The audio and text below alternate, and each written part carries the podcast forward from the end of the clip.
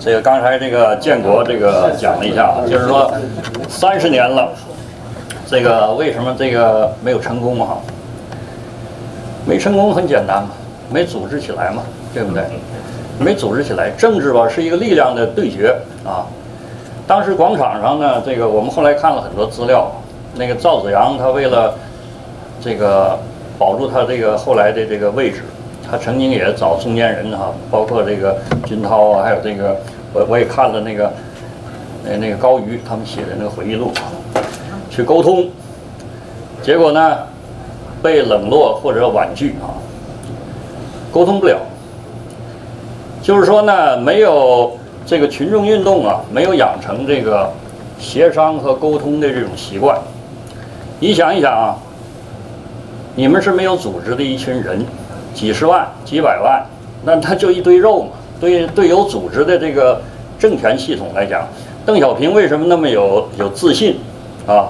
为什么他觉得好像下手早了？他他怕这个担这个杀人的责任啊？这这都不签字。他知道只要一动手，马上就打打掉了，对不对？几百万那个群众，所以我们今天呢，就是说呢，三十年了，我们反思，就是说那个要看一下这个反对派这个运动啊，你到底有没有力量？你没有力量，为什么没有力量？大家知道。还有一个呢，就是还有一点啊，就是我我就简单说一句，就是这个体制啊本身的这个变化。是非常重要的。今天纪念胡耀邦，这个就是，呃，我们应该意识到这一点啊。有人说胡耀邦没有提自由民主啊，他当时就是只是要求共产党不怕批评，另外这个比较开明。其实任何一个共产党政权，一个集权制度啊，它的倒台，不是你高喊自由民主，拿枪拿炮动动动武力就可以推翻的，从来没有。你们看一看那个东欧那些国家，有人说罗马尼亚是。罗马尼亚是吗？罗马尼亚它体制里头啊，他那个团的书记、宣传部长、国防部长都跟齐奥塞斯库那个那个分成两个派系啊，早就要动他了。所以说这个边疆区的那个匈牙利人的骚乱呢，都是那个反对派制造的，在中间制造。所以除了罗马尼亚是流血的，这个被称作所谓的革命，其实也不算什么革命，就群众那个起来这个发泄不满哈，机会。群众机会根本解决不了问题啊！大家看五四运动解决什么问题？导致这个中国最后被苏俄这个赤化渗透啊！清朝这个末年的时候，那个慈禧太后曾经问这个湖广总督张之洞啊，好啊，说这个大清朝要保住怎么办？张之洞说这个立宪，太后说那就立宪吧。他废除了很多这个这个酷刑啊，什么这个制度改革，所以说这就是一个人道主义的这个过程，就是开明。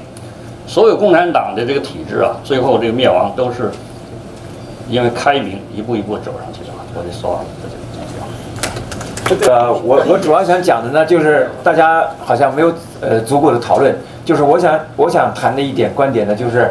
六四的镇压，或者六四自由运动，我把它叫做自由运动的镇压，导致了一系列的经济、政治和社会的后果。而这些后果呢，是海外民运啊和中国共产党内的改革派，呃，需要这个需要思考，而需要应对，需要做好准备，来来这个清理这些后果的。这这些后果呢，因为时间很短，我就非常简单的这个概括一下。一个它是反人类的性质，反人类的性质，你看它杀人，已经赶上日本人了，赶上蒙古人，呃，导致什么后果呢？就江泽民可以自由的从法轮功信徒的活的人，把他们的肝和肾摘掉，换到他给放到他自己儿子的心身里边去。这种反人类的行为在人类历史上几千年非常的少有。反反反民主，他当时学生要参与，他们现在呢就排除公众的参与。所有的人都排除在外，所以呢，导致了共产党内的进一步的集权。那个在他共产党的力量和社会的力量相比，越来越悬殊，而党内呢也进一步的集权。这呢，使得这个习近平非常轻而易举的，就是把他那个任期制给废除了，而且呢，就是有可能就是走走向北朝鲜的道路，就是个人独裁，那个这个。建立这个不叫王朝的真正的一个新的王朝。另外呢，导致的结果呢，就是中国的非政治化，啊，那个两极分化，就是中共统治精英的空前高水平的垄断政治资源和经济资源之后，造成的这个这这个后果，两极分化，零点六，可能基尼系数已经达到百分之零点六了。呃，那么还有呢，就是这个呃，民族记民族集体的失忆，一种心理学上的一一种后果。就是不愿意记住，甚至就是有意识的消除一些集体的记忆。呃，一个脊梁被打断的民族，这是刘晓波的这个说法。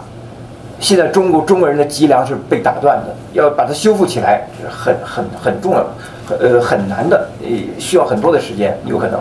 社会道德的普遍的崩溃，知识分子的犬儒主义，呃，然后呢，中国政治的黑手党化。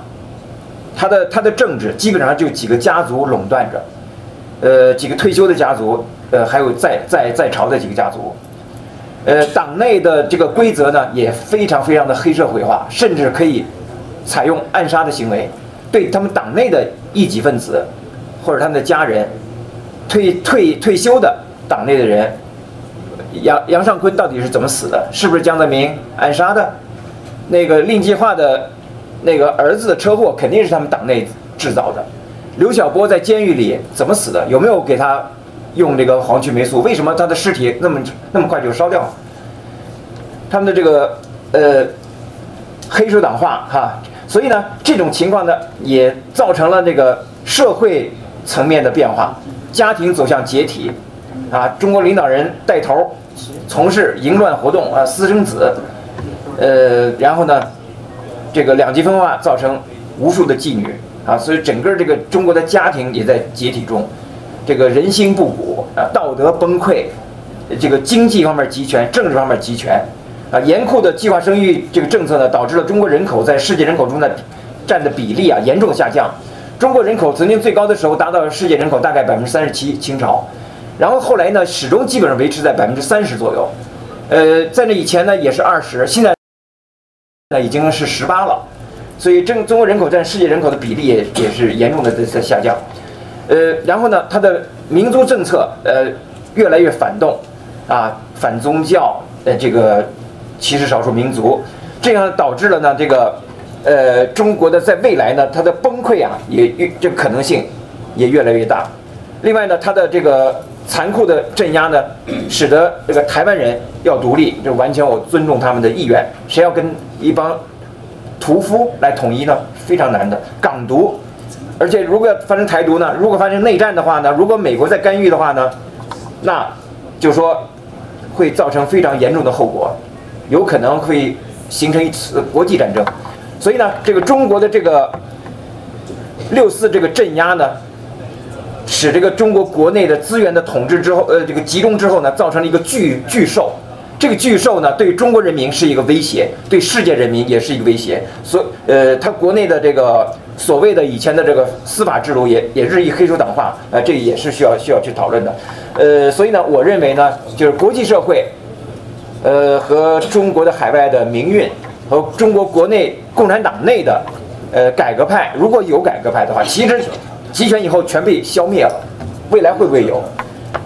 我觉得真正需要思考的是如何清理六四镇压所导致的这些政治、经济、社会的后果，来创造一个新的中国。啊，薛伟行讲得很好啊，给我们从另外一个角度感到了我们现在的这种任务。方军涛是最后一个发言。请接发言，还有机会。没有，我我没有时间，我武断了一下子，对不起。没有时间先。没有，这个呃，我说一下，其实呢，今天很多发言呢，跟六四没和这个今天我们主题没什么关系。我从主题开始讲起，胡耀邦。我跟胡耀邦呢有过一次直接接触，那是七九年的年中，我和吕普先生去见他。当时呢，魏京生先生被抓不久，我就跟胡耀邦先生明确提出来，你们不应该抓魏京生。魏京呃，胡耀邦没有正面回答问题，他掏出一份文件，是贵州省处理启蒙社的。开始贵州抓了，后来又在生活上帮助，什么思思想上关心，然后说耀邦说呢，我是主张这样来处理这些问题的。胡耀邦先生有一个理信念，就是说，只要我们宽容，我们对人好，那就一定有好报。我就我从这儿谈起时候，我就想说呢，耀邦先生是有很大局限性的。不管我们今天因为习近平那么坏，我们多怀念他，但是耀邦的路是走不下去的，因为只要你宽容了，就会有各种各样的异议的声音出现。这些异议的声音有善良的，但是政治就是这样，也会有恶意的。也会有要为了自己的利益，就是要推翻你共产党的，最后就导致了八九年，其实就是这样一个情况。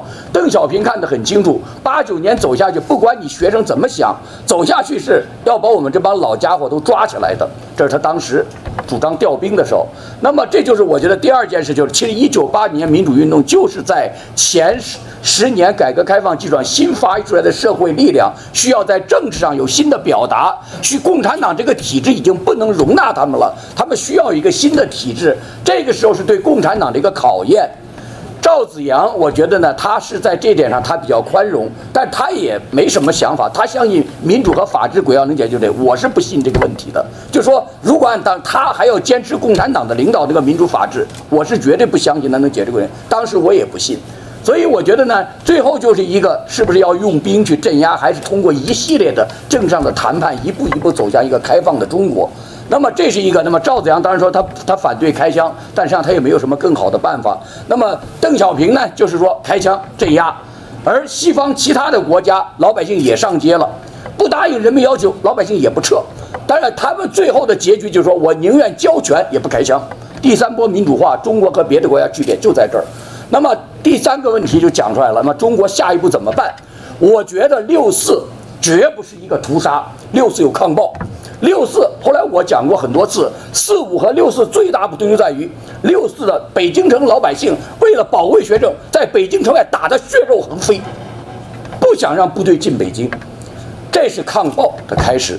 这个事件本身其实就标志着知识界到今天理解和八九和这个还是不一样，和一般的老百姓、北京普通民众理解不一样，就在这儿。所以这就是说，刚才。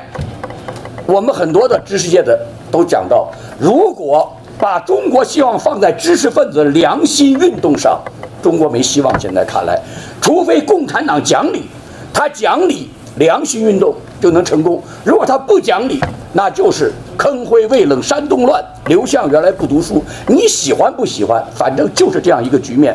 那么。民主运动的结局在哪儿？那你看英美吧，你看世界各国统治者不讲理。第三波民主化，多数的统治者最后是讲理的，我交权。那么他不讲理的时候就什么呢？那就是要么人民推翻的，要么他就一直把人民压着，死死压着。但是走到最后是什么？我不知道中国下一步怎么样。但是我知道接地气不是接那帮什么学生的地气，应该接他们。但是如果共产党不讲理，他们没戏，那就得要去接那些。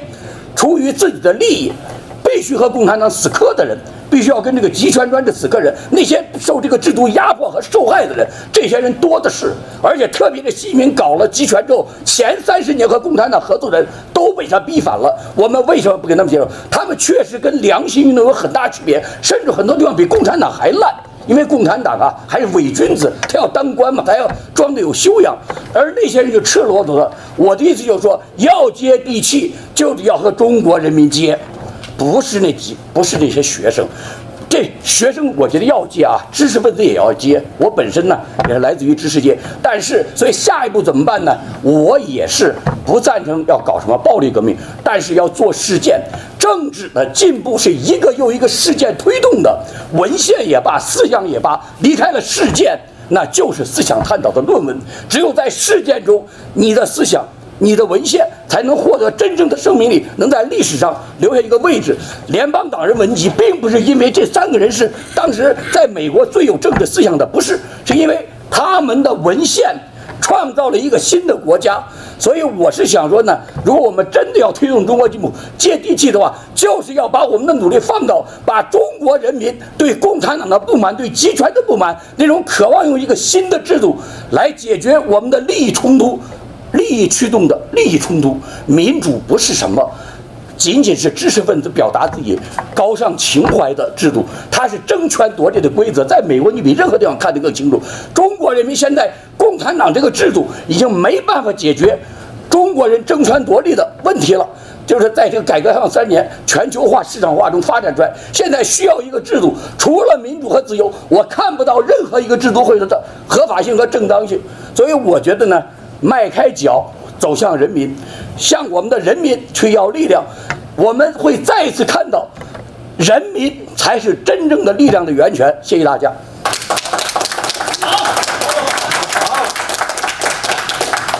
到底是打引号的八九六四的黑手啊，这个时候啊，把这个整个的中国的这个民主运动当时的走向和未来想清楚了啊。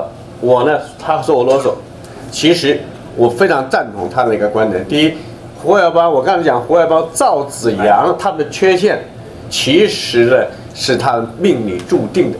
他如果走向民主自由，就是消灭共产党，就是这个道理。但是他不敢这么做下去。邓小平看到这一点，就是要把这个把苗头用军队暴力镇压下去，这是不可避免的。所以我关进监狱的时候，当我关进这样北京市炮局监狱，那个门那个铁门一关，我的第一句话说的是什么？就多说，你问我当这个主持的这个机会，我说还是邓小平厉害。还是邓小平，厉害就是这样。这场运动，我们走向去的目的，就是要走向民主自由。共产党不可能永久的统治中国。那么，共产党他的全面的理论全是错误的，因为他先天性的是先进分子比我高一档，我生下来就不是共产党的，就低他一等，我必须要喝他的料，我才能够走向他那个阶层里面。所以，他全部理论都是错误的。我们要推翻他，那是毫无疑问。但当时学生运动并没有这个理论。也没有这个诉求啊，这这个我们要讲清楚。